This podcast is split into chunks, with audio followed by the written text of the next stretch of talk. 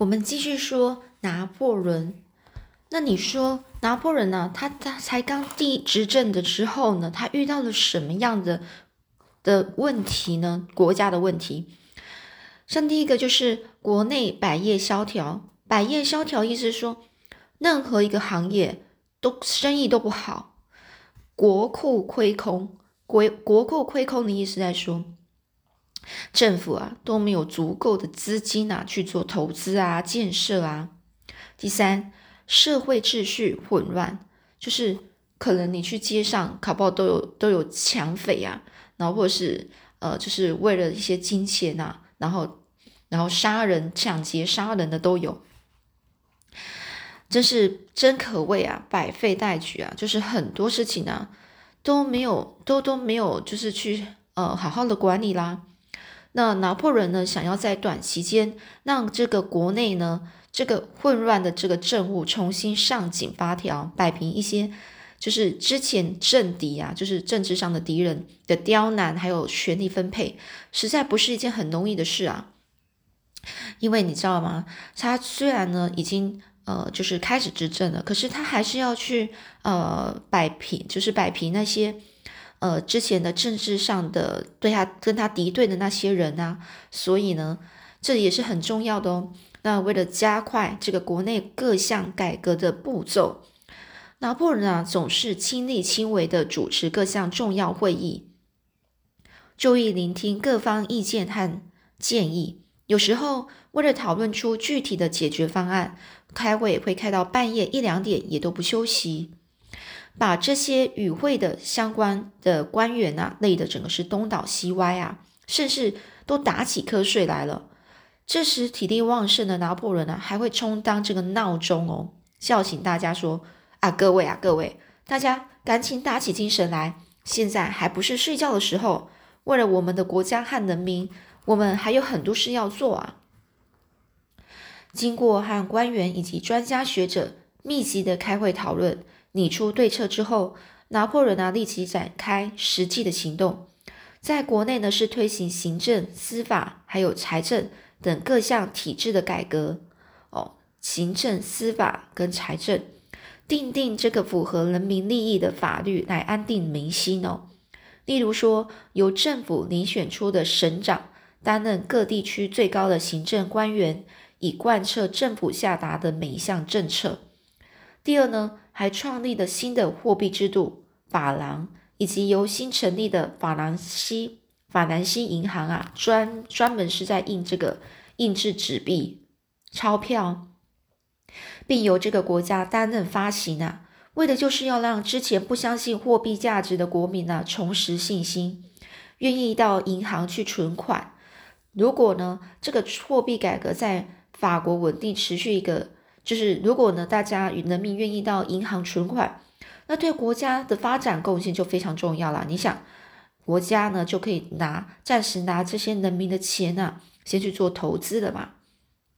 投资建设。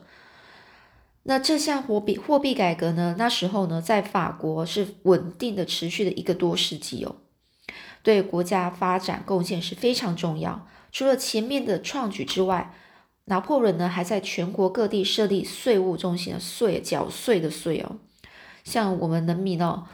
呃，在国家的人民啊，一般呢都是呃固定要缴税，呃，给给那个政府，那政府拿了这个税收之后呢，他就会去做各各项的呃，就是呃投资建设啦。那这个他们呢就设立了税务中心，统一税制哦。就是收税的制度哦，不但让人民纳税呢，就是缴纳税有标准，国家也因为税收稳定，进而有财力重建各项公共建设。之前内乱时期，很多东西啊，就年久失修啊，就久了都坏掉了。例如说道路、桥梁，还有一些教堂啊。所以呢，当这些东西啊都一一重建完成，恢复过去熟悉。美丽的景观，那全国人民啊深受其惠，深受其惠就就受到了很多的就是好处啦。还有拿破仑啊，为国家提拔有能力的人，也不遗余力啊，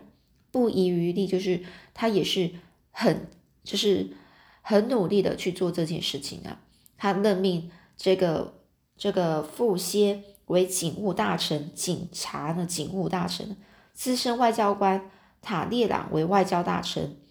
还从军中选拔优秀的将才，像是跟着他东征西战的穆拉，就是非常难得的军官哦。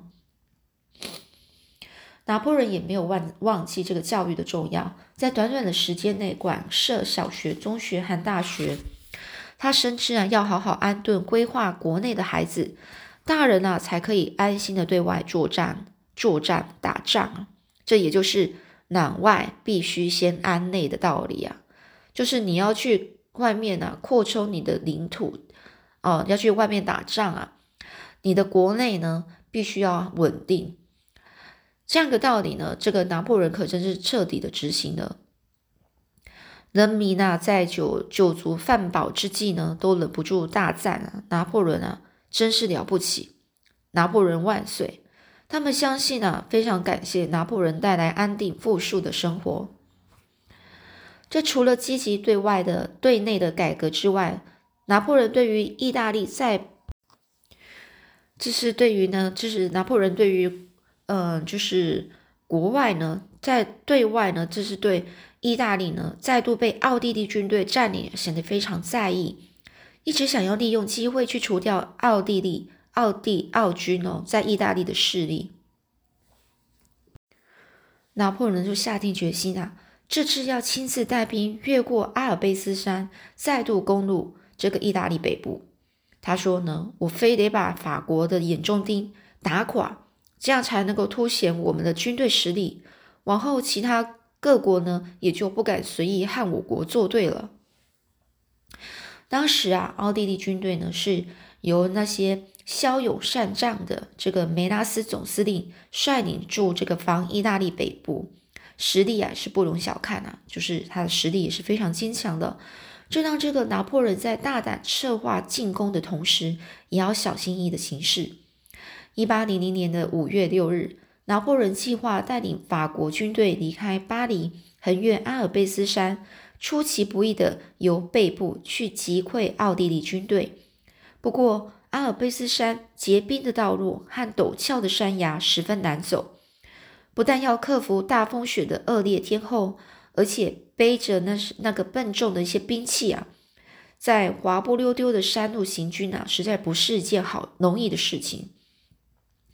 画家大卫呢，画了一幅非常有名的拿破仑油画。油画的主题是拿破仑横越阿尔卑斯山。在画里，头戴着三角帽、披着红色披风的拿破仑，英气风发了骑着一匹雪白的骏马，在狂风刺骨中英勇英勇地攀登了阿尔卑斯山，就是在描绘这一次的战役啊。这次战役我们称为马连戈之役啊。当这群征服阿尔卑卑斯山的这个法军出现在波河平原，并出奇制胜的攻下米兰时，让奥军主帅梅拉斯将军啊差点跌破眼镜，因为以他的专业判断，法国军队是不可能在这个时候横越阿尔卑斯山的。这个拿拿破仑啊，真是不按牌理出牌。然而，这个梅拉斯将军呢，对统军作战也有他独独特的看法。他评估两方的军力，认为奥军仍然是有，仍仍然是可以凭着军队众多的优势来击退法军。梅纳斯将军呢，思考再三呢，他就想，最后下达部署哦，和法法军交战的命令。现在趁法法军啊后援还没到。我们赶紧在马连戈平原与法军交手，这样才有获胜的机会啊！于是呢，这个欧洲著名的马连戈之役就爆发了。的确，一开始奥军战仗仗士人数比这个法军多，而吕捷屡传捷报，就是都是赢啊。拿破仑眼看弟兄们节节败退，内心也不得焦急起来了，也是不得不焦急起来了。唉，假如这次我失败的话，国内一定又有许多人蠢蠢欲动，想要赶我下台。到那时候，唉，拿破仑啊，实在是不敢再往下想了。没想到，就在这个紧要关头，从埃及赶回巴黎的杜西将军，一直到拿破仑率兵和奥军作战，马上率领后援军队日夜赶赶路啊，赴前线去支援，让整个战局在一瞬间完全翻转过来。拿破仑和节节败退的法军看到前眼前的这个援军啊，喜出望外啊，非常开心，简直惊讶的说不出话来。拿破仑激动的发出进攻的命令，说：“啊，真是天佑法国！我们的及时雨到了，及时雨啊，就本来都是很干枯的一个地方，突然啊下雨了，下了正是时候啊，就是及时雨。勇士们，我们已经撤退太多了，冲啊！”原来呢，那位已经胜利在望的这个梅拉斯将军呢，被法军突如其来的反攻啊，吓得目瞪口呆，冲处中呢，赶紧调回调回头啊，调回头备战。只是整个局势啊，已经挽救不不了了。最后，最后呢，只好停战求和。不过在这次战役里面呢，率领援军的这个杜西将军呢，却在混战中啊，为国捐躯了，就去世了，因为战争去世了。拿破仑呢，为此哀痛不已，感伤的流下英雄相惜的热泪，内心啊频频呼喊死在战场的勇士杜西，杜西将军。回国后呢，拿破仑特别在巴巴黎呢为这个杜西将军树立纪念碑，缅怀这位忠诚的作战伙伴。这战后的隔年二月，拿破仑和奥地利签下路。签下这个诺涅维尔休战条约，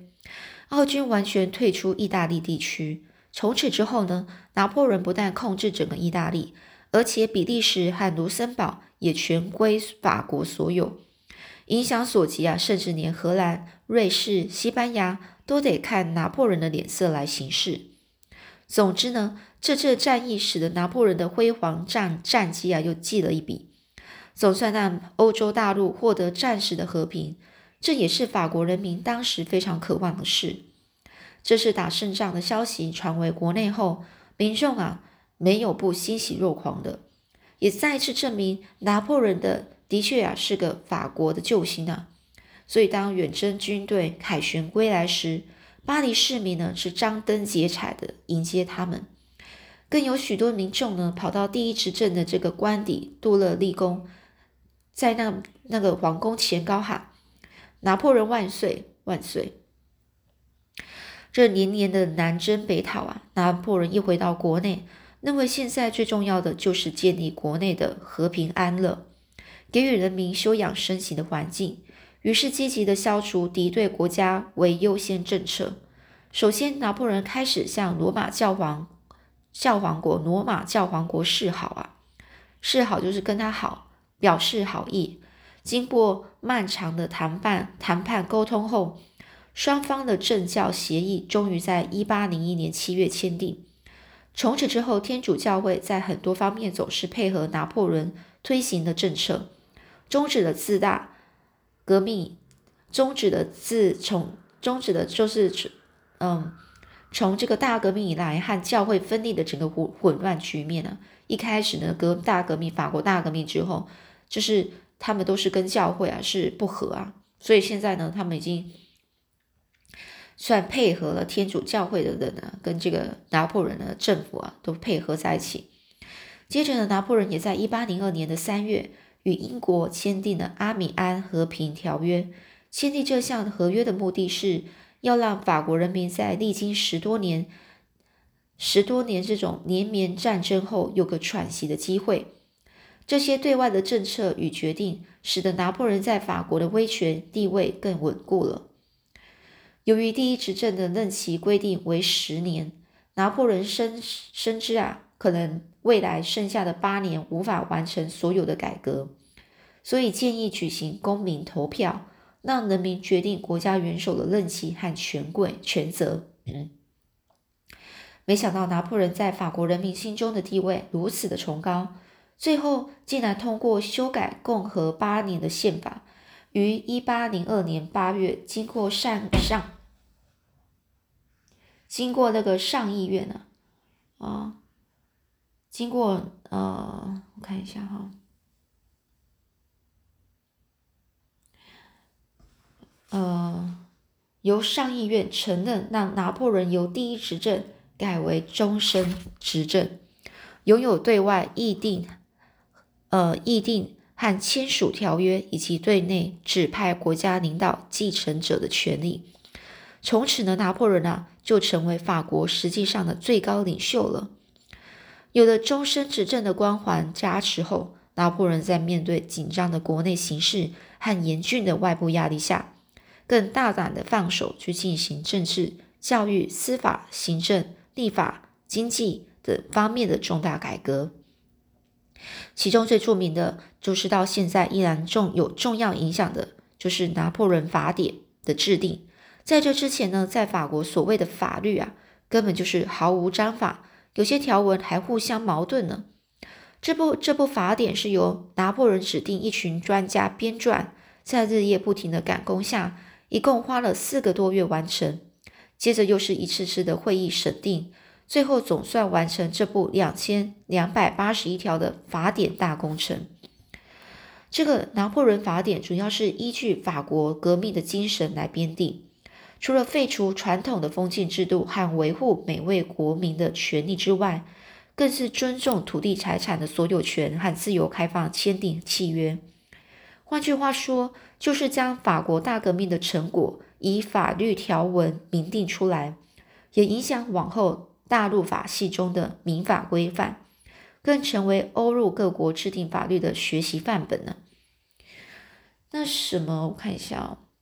来介绍一下。这个所谓的法律体系啊，只只是一个学术上的概念呢，并没有绝对的划分标准。这大陆法系是这个与以以英国为首的英美法系并称为当今两大法律体系啊。就法律体系分为大陆法系跟英美法系啊。简单来说，大陆法系中的大陆是指欧洲大陆，法律的渊源呢来自古罗马帝国的法律。所以又称为成文法，是有法律条文的明确规定；而英马英美法系呢，是着重在道德良知的这种判断，所以又称为不成文法。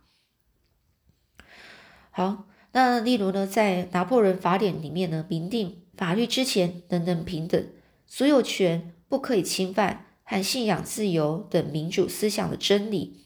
后来传到了欧洲大陆其他各国。也让各国人民啊突然醒悟，进而依照这这这部法典来完成自己国家的法律。